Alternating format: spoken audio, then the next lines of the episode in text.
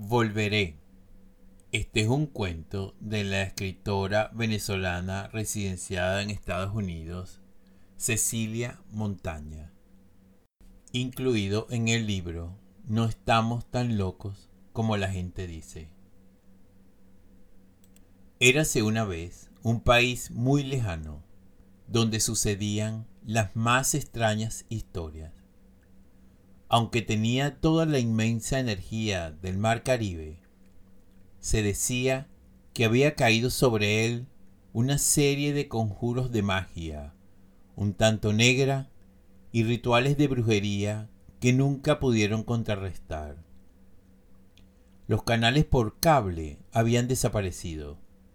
El nuevo estado vorágine solo transmitía programas de culto a la santería, y cada día que pasaba se hundía en un exagerado fanatismo sin límites. Tampoco contaban con tecnología, como el resto del mundo, y el Internet fallaba tanto que hasta olvidaron usarlo.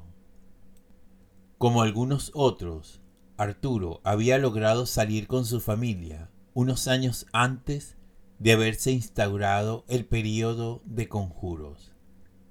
Sin embargo, todos los meses aunque la situación era difícil, regresaba por razones de trabajo. Celia y sus dos hijas, Constanza y Joaquina, esperaban su llegada a finales de cada mes con su maleta cargada de dulces criollos y algunos rones que traía de contrabando.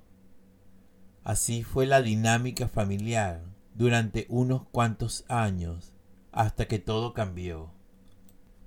El país sucumbió, como el resto del planeta, a una extraña epidemia que causó millones de muertes a su paso. Sin previo aviso, todos los vuelos internacionales se cancelaron en el mundo entero. Sin embargo, con el paso del tiempo, todo volvió a la normalidad, menos en su país donde reinaba una anarquía desmedida. Nunca más abrieron los aeropuertos y de a poco quedaron aislados en una dimensión desconocida. La gente fue muriendo de pena. Arturo quedó atrapado sin poder salir. Nadie nunca más supo de él. Con el pasar del tiempo, su familia lo dio por desaparecido mientras el país sucumbía en manos de grupos de santería que gobernaban desde un palacio presidencial, asfixiado por el humo de tabaco e inciensos.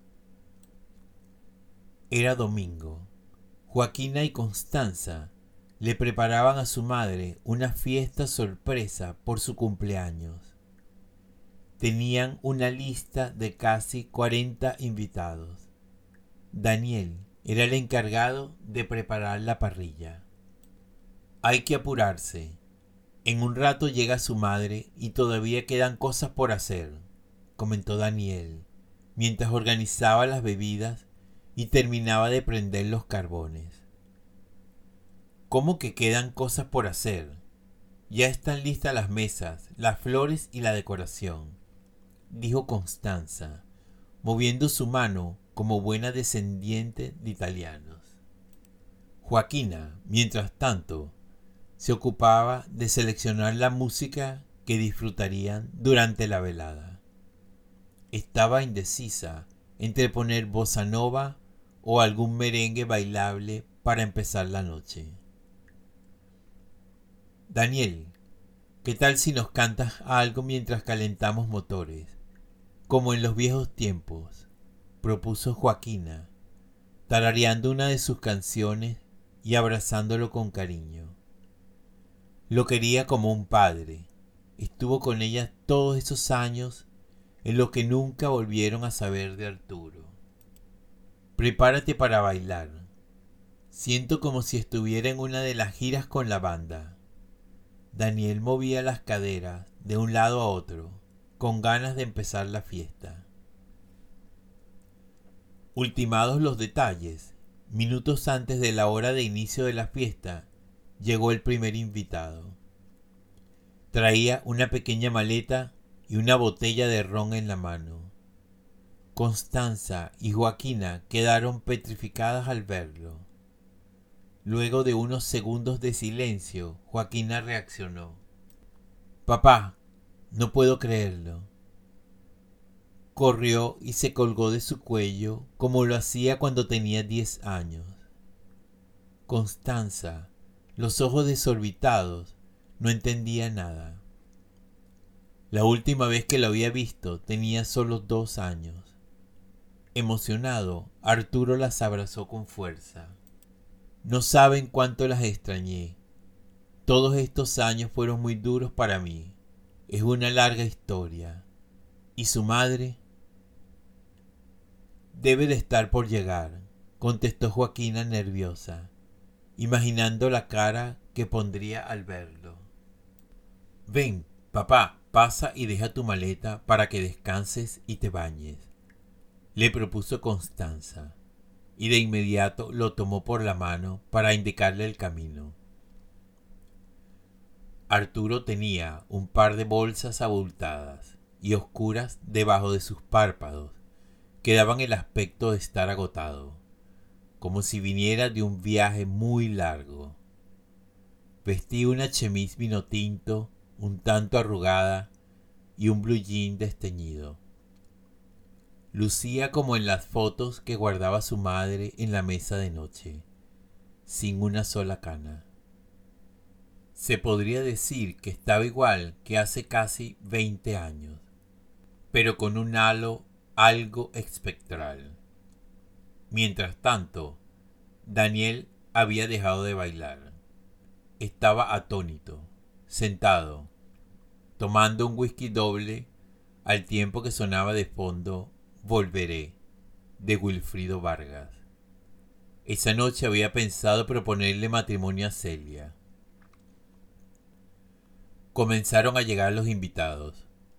Los tres anfitriones estaban descolocados y el ambiente un poco enrarecido.